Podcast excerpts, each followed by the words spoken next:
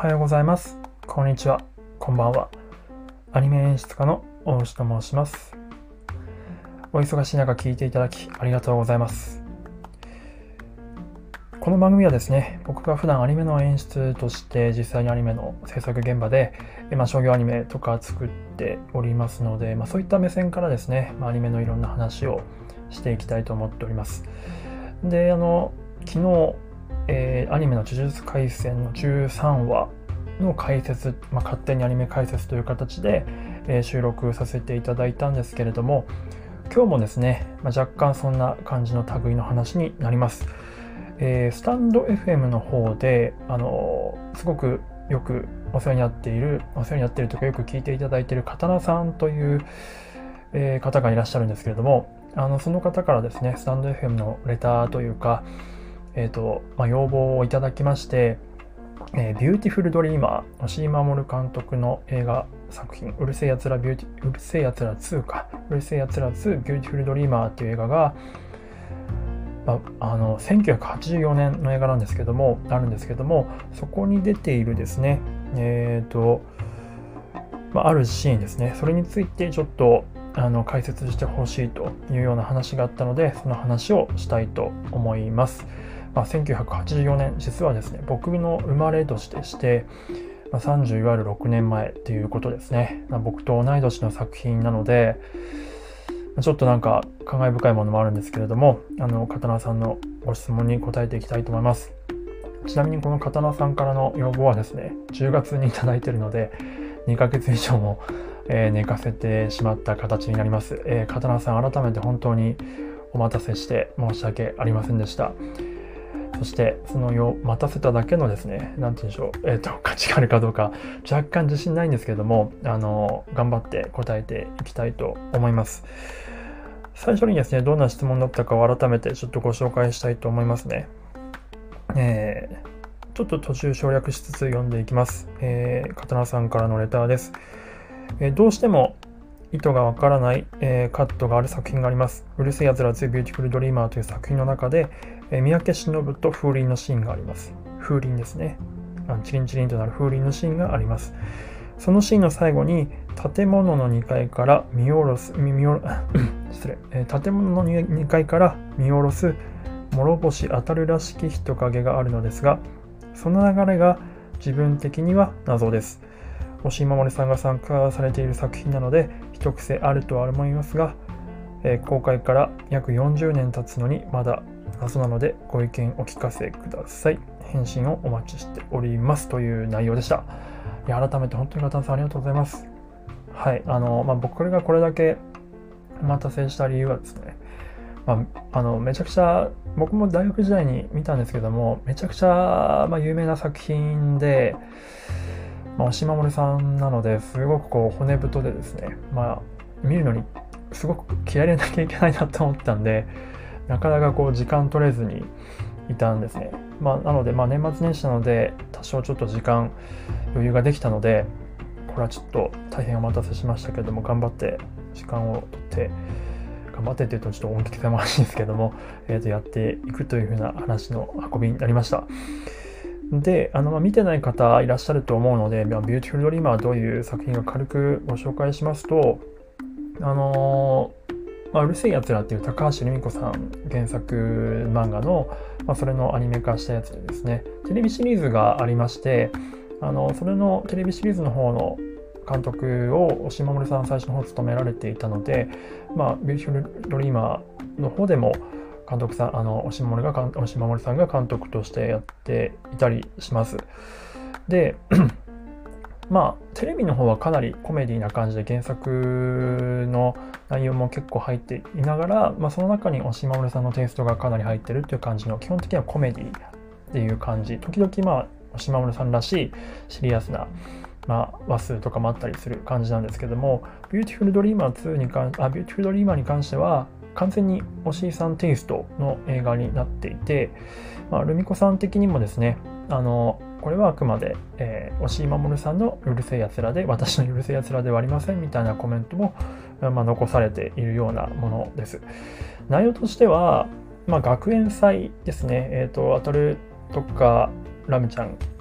が、えー、通っている学校の学園祭がありましてその学園祭をめぐる、えー、1日その学園祭の準備期間ですねをめぐと学園祭をを、えー、行う準備期間と、え、その学園祭当日前後の、ま、お話というような感じなんですけれどもまああの言ってしまうとですね内容的にはインセプションプラス漂流教室っていうような感じでしたね。うん、めちゃくちゃインセプション味があるなというふうに思いました。あの当然インセプションの方が後にできた作品なのでインセプションの影響を受けてるってことは絶対にありえないんですけれどもインセプションっていうのはクリストファー・ノーラン監督のあのデビ、えー、ディカプリオさんの主演のやつですね。なので、えっと、インセプション好きな方は見るとすごくああおこれインセプションっぽいっていうシーンがたくさんあるんじゃないかなというふうに思います。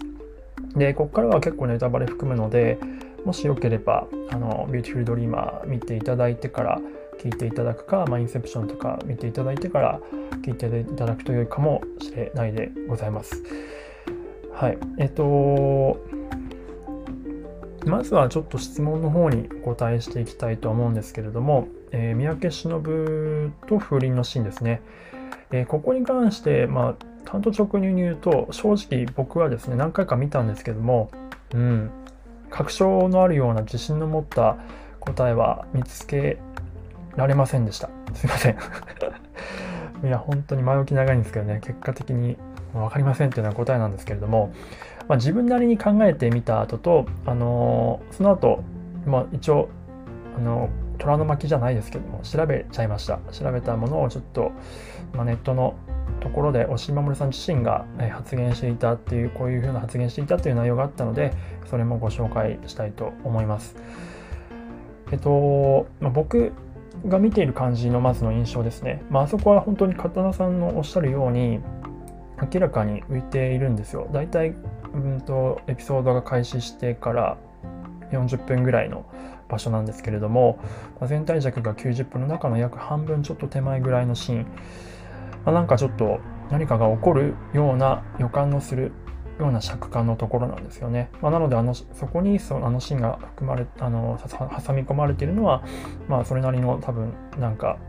フック的な観客がちょっと,、えー、と助長的になっているところをちょっとフックかけて、まあ、興味を引きつけるっていうシーンに多分使ってるんじゃないかなというふうには思うんですけどもあの、まあ、みんながシーンの内容としてはえー、みんながですね登下校していくあ登校していく中で、えー、っと忍だけがですねなんかこうある路地が気になってそこにを見るとあの帽子をかぶった少女が現れてでそこに風鈴がふわーっとイメージで、えー、フェードインしてきてですね。でそこの袋小路というか、まあ、路地に迷い込んだ忍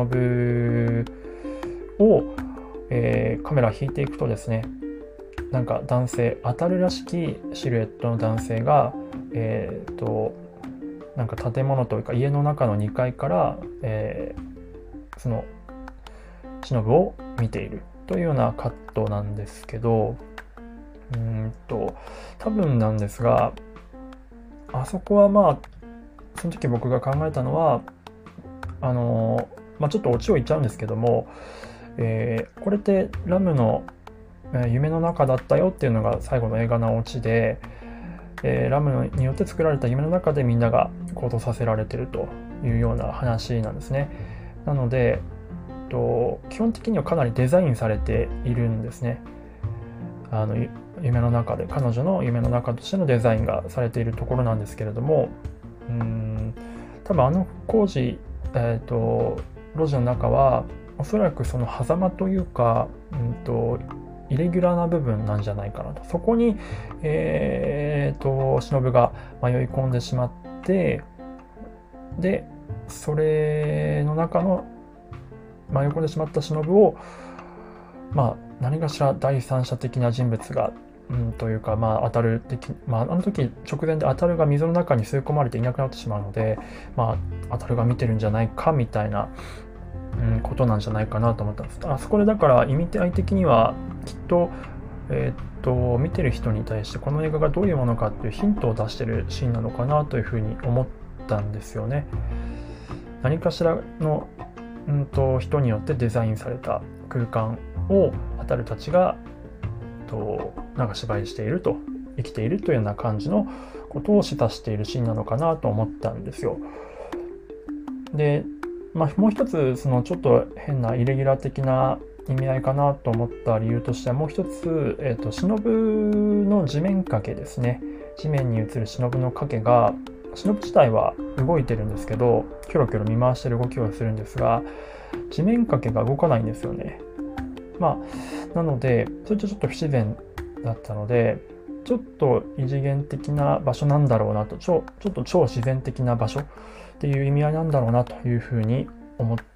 た。まあそれも自分も自分の中の裏付けかなとは思ったんですけども。まあちょっとなかなか確信は持てなかったので、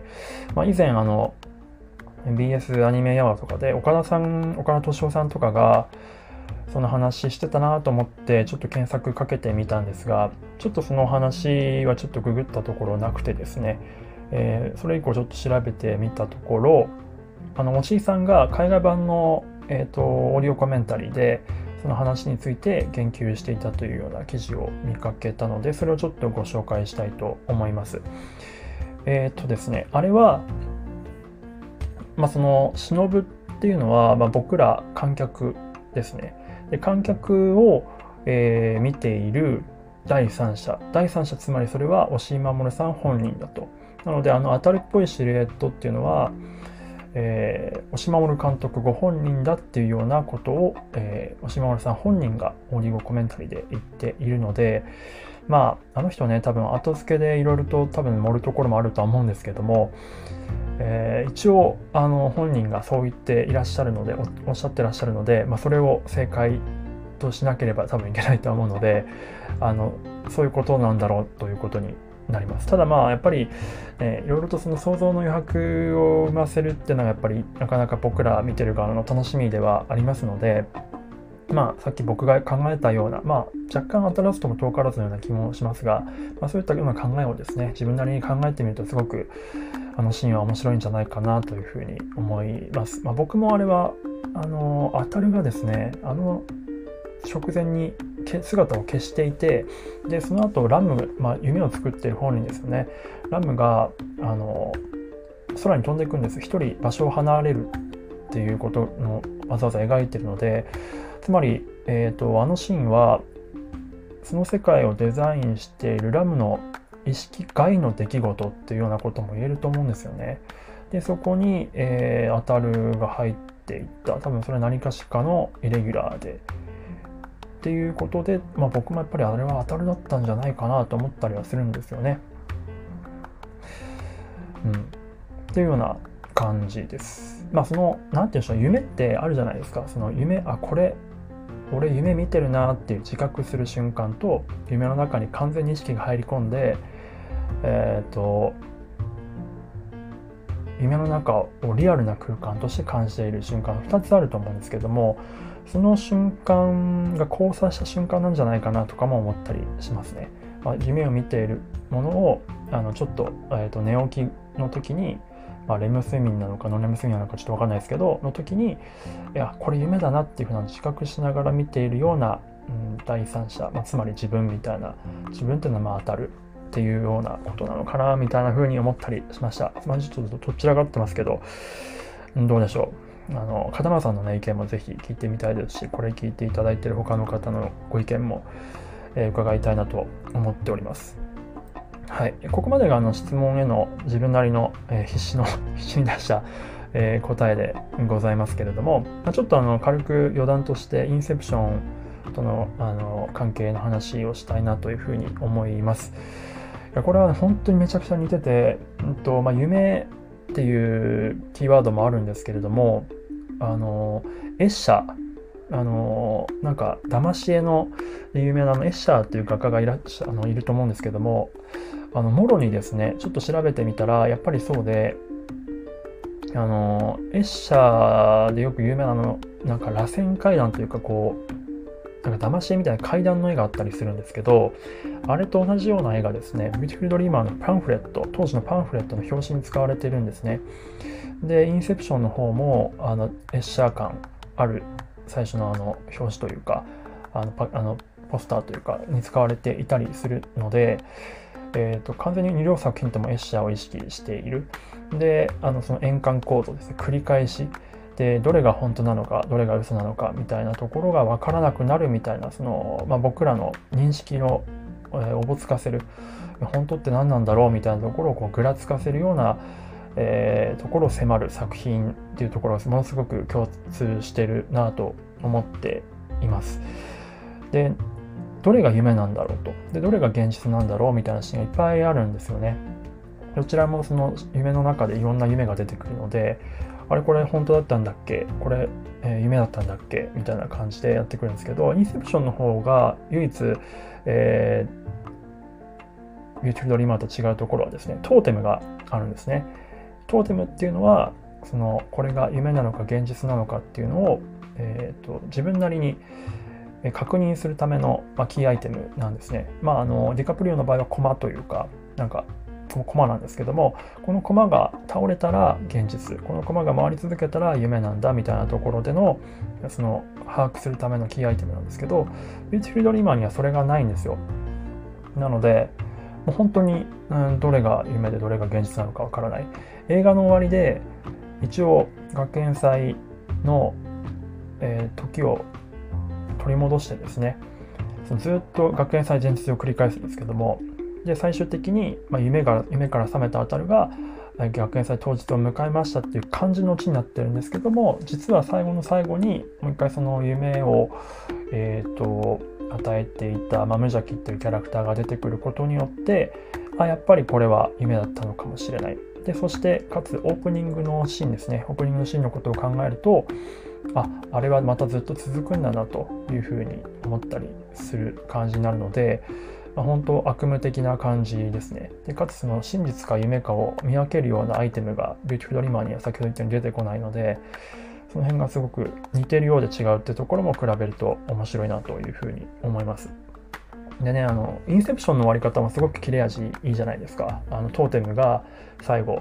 回り続けてて、あれこれ倒れるの？そのまま回り続けるの？どうなの？っていうその一瞬ぐらつくのかなっていうところでカットアウトしてエンディングに向かえるすごい切れ味のいい感じなんですけどもそれのエンディングとでビートルド今の先ほど言ったような、えー、まあ、これちょっと見ないとわからないと思うんですけども最後無邪気が一瞬ちらっと出てきて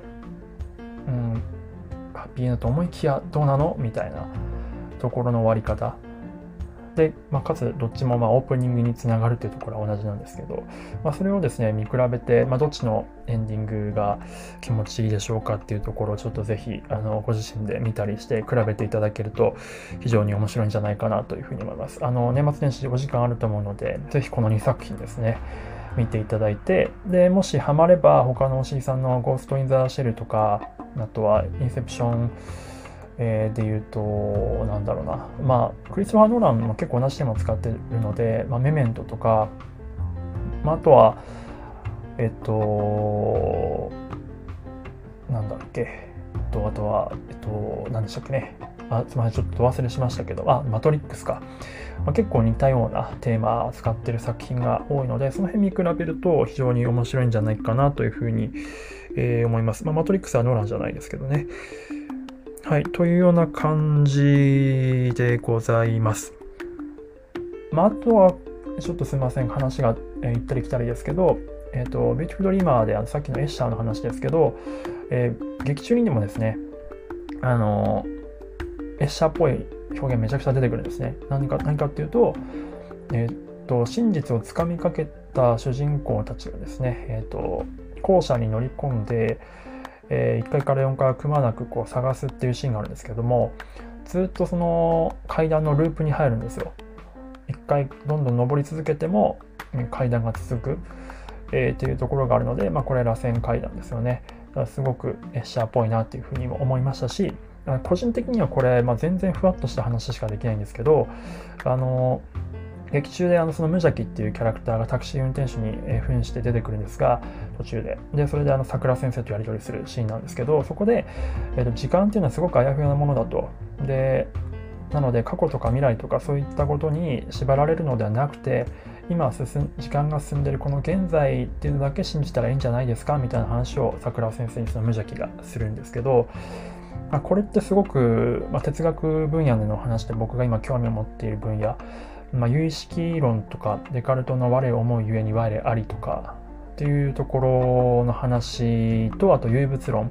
えー、マルクスの唯物論ですかねっていうところと,、えー、とこう重ね合わせるとめちゃくちゃ面白いなというふうに思ってます。あの無邪気が言ったのは多分その我思うゆえに我ありっていう的な感じと近いんじゃないかなと思っててまあその物事って全てあやふやだから本当自分の認識しているそれだけが真実でしかないと。でそれから、まあ、例えばですね道を歩いていて、うんと、道を、えー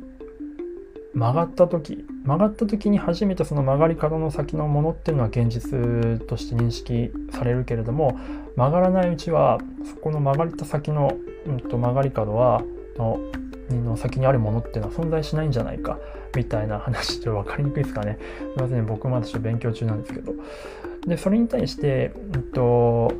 有意識論っていうのはですね、まあ、仏教の考え方なんですけれども、まあ、空の思想とか有意識論とか非常に面白いので、ぜひ、あの、なんか、見ていただきたいなと思うんですが、えっと、有意識論っていうのは、まあ、我を思う我我思うゆえに我ありと非常に近いところはあるとは思うんですけどあ例えば、まあ、ちょっとこれもねなかなかあの仏教の詳しい方に全然違って言われそうなんですけど例えば、えっ、ー、と例えばまあ僕という存在がいた時にその僕っていう存在はどこからどこまでが僕なんだと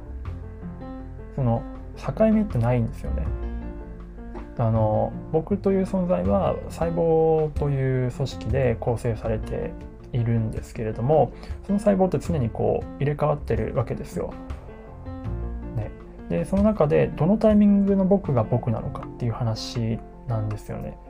何をもってして僕僕が僕足りえるのかっていうところなんですよね。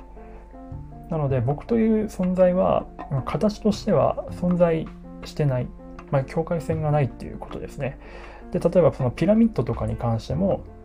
ピラミッドっていう概念はわかるんですけど一体それはどこからどこまでがピラミッドなんだっていう話なんですよ。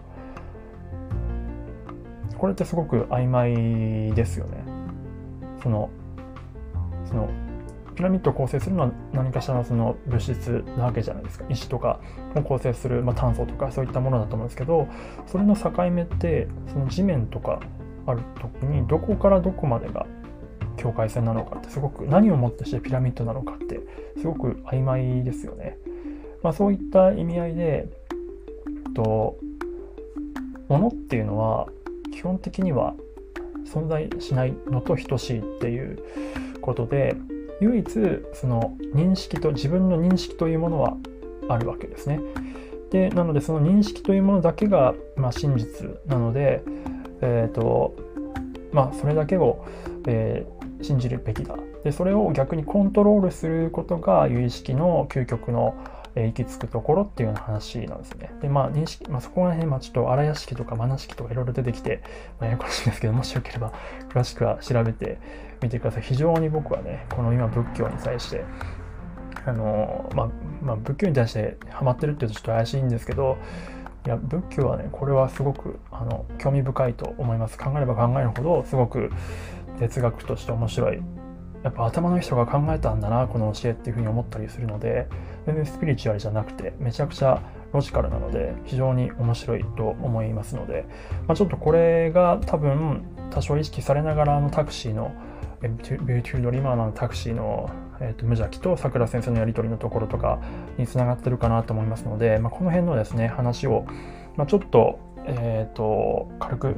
おさらいしてから改めて見ると非常に面白いんじゃないかなというふうに思いますので、まあ、そういった見方、これインセプションもそうなんですけど、そういった見方、えー、するのをお勧めいたします。いやーなんか全然なかなかうまく喋れてない気がしますが、ちょっとまた何か新しい質問とかあったらぜひぜひお聞かせいただければと思います。すごくちょっと長くなっちゃいましたね。最後まで聞いていただいてありがとうございました。改めてあの、片野さん、ありがとうございました。ではでは。